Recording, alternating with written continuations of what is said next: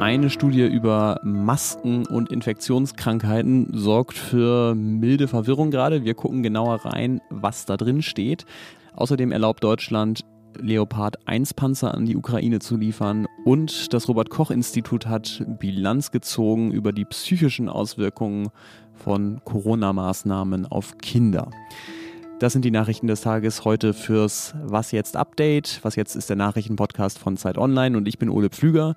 Und eine ganz kurze Vorrede möchte ich mir noch erlauben. Eigentlich hätten Sie an dieser Stelle Moses Fende hören sollen. Der liegt aber diese Woche leider flach. Gute Besserung an dieser Stelle. Und auch ich habe nur einen Teil zu dieser Sendung beigetragen, denn die Vorarbeit haben meine großartigen Kolleginnen Munja Mayborg, Pia Rauschenberger, Konstanze Keins und Clara Löffler geleistet. Also ein echtes Teamwork, dieses Was jetzt Update. So wie immer ist der Redaktionsschluss 16 Uhr. Jetzt aber der Jingle und dann geht's los. Werbung. Diese Woche in der Zeit? Die Bücher des Frühlings. 16 Seiten blühende Fantasie. Von gefährlichen Liebschaften, einer Flucht auf dem Mississippi und magische Erzählkunst. Das Literaturspezial zur Buchmesse in Leipzig. Die Zeit, Deutschlands größte Wochenzeitung. Jetzt am Kiosk oder direkt bestellen unter zeit.de/slash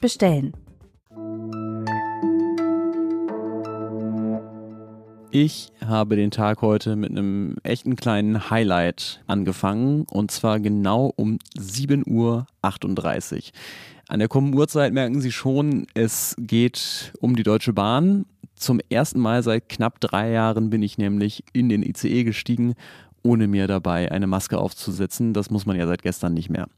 Der Zug war eher leer und insofern war ich dann vor allem froh, dass diese ganzen kleinen Lästigkeiten der Maske weggefallen sind, also die beschlagene Brille, wenn man reinkommt und das Ziehen an den Ohren. Aber ich dachte auch, Mann, was haben wir über dieses Stückchen Stoff im Gesicht diskutiert in den letzten Jahren?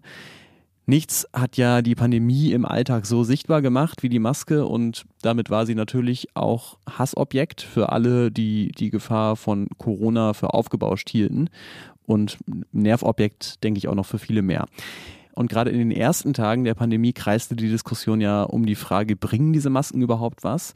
Irgendwann hat sich dann der wissenschaftlich begründete Konsens eingependelt, ja klar, auf jeden Fall.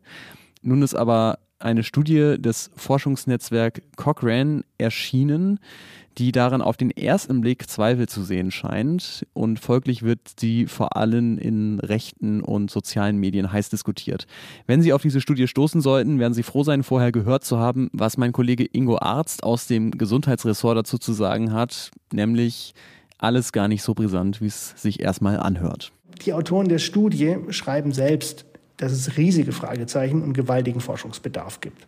Das Problem ist, zum Beispiel, dass die Grippe und Corona in einen Topf geworfen haben, weil es zur Corona-Maskenfrage sehr wenig Forschung gibt. Wenn man die wenigen Studien betrachtet, die es dazu gibt und die auch in dieses Cochrane Review eingeflossen sind, kommt interessanterweise ungefähr das Gegenteil raus.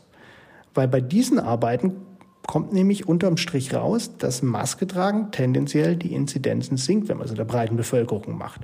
Erst die Zusammenfassung mit Influenza macht das Ergebnis quasi so schlecht für die Masken.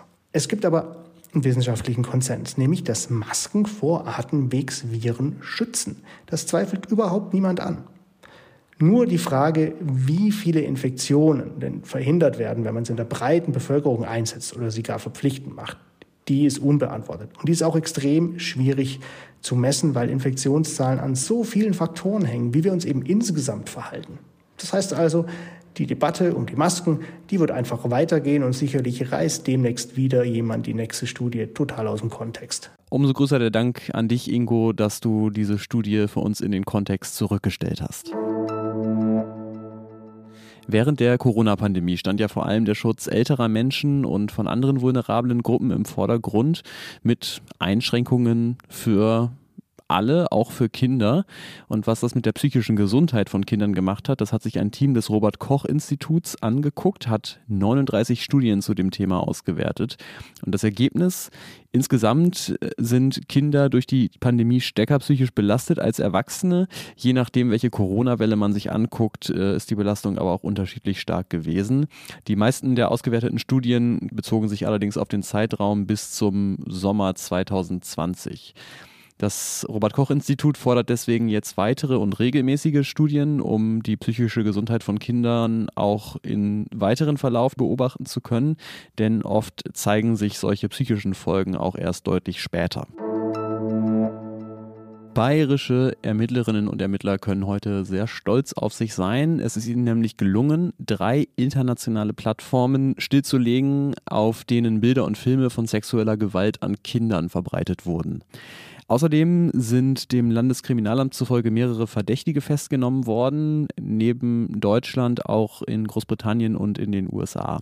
Die Verdächtigen sollen als Administratoren oder Programmierer oder Moderatoren auf den Plattformen tätig gewesen sein. Und die Plattformen, um die es da geht, sind tatsächlich riesengroß gewesen. Die hatten mehrere tausend aktive Nutzerinnen und monatlich wurden mehr als 20.000 Bilder und Videos verbreitet.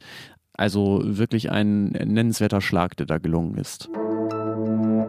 Letzte Woche hat die Bundesregierung ja zugestimmt, dass Leopard 2 Panzer an die Ukraine geliefert werden. Jetzt hat sie auch den Export von Leopard 1 Panzern aus Industriebeständen erlaubt.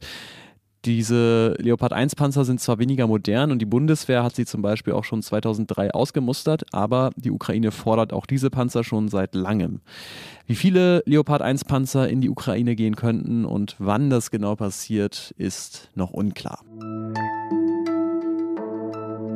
Was noch? So ein schöner, großer, warmer Ofen, dazu ein paar Sitzmöglichkeiten, zum Teil überdacht, zum Teil im Freien. Das ist ein guter Ort für einen Freitagabend und das war es wohl auch schon vor 5000 Jahren. Bei Ausgrabungen im Irak haben Forschende nämlich eine alte Kneipe entdeckt, beziehungsweise die Überreste von einer Taverne, die von etwa 2700 vor Christus sein sollen.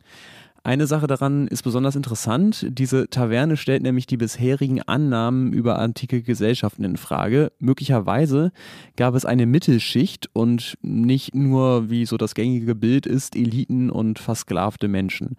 Einer der Archäologen von der Universität Pennsylvania fasst das so zusammen. Die Tatsache, dass es einen öffentlichen Treffpunkt gibt, an dem sich Leute hinsetzen, ein Bier trinken und ihren Fischeintopf essen können, zeigt, dass sie nicht unter der Tyrannei der Könige arbeiteten. Und weil ich auch unter keinerlei Tyrannei eines Königs stehe, gehe ich jetzt ebenfalls in die Kneipe zum Billardspielen. Wie auch immer Sie diesen Abend verbringen, haben Sie einen schönen.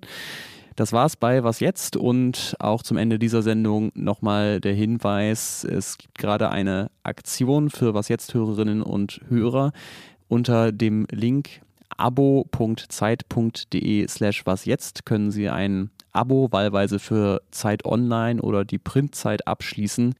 Vier Wochen gratis und vielleicht kommen Sie auf den Geschmack und wollen danach sogar auch zahlend dabei bleiben. Mails können Sie uns schicken an wasjetzt.zeit.de. Ich bin Ole Pflüger und bedanke mich bei Ihnen für Ihre Aufmerksamkeit. Schönes Wochenende.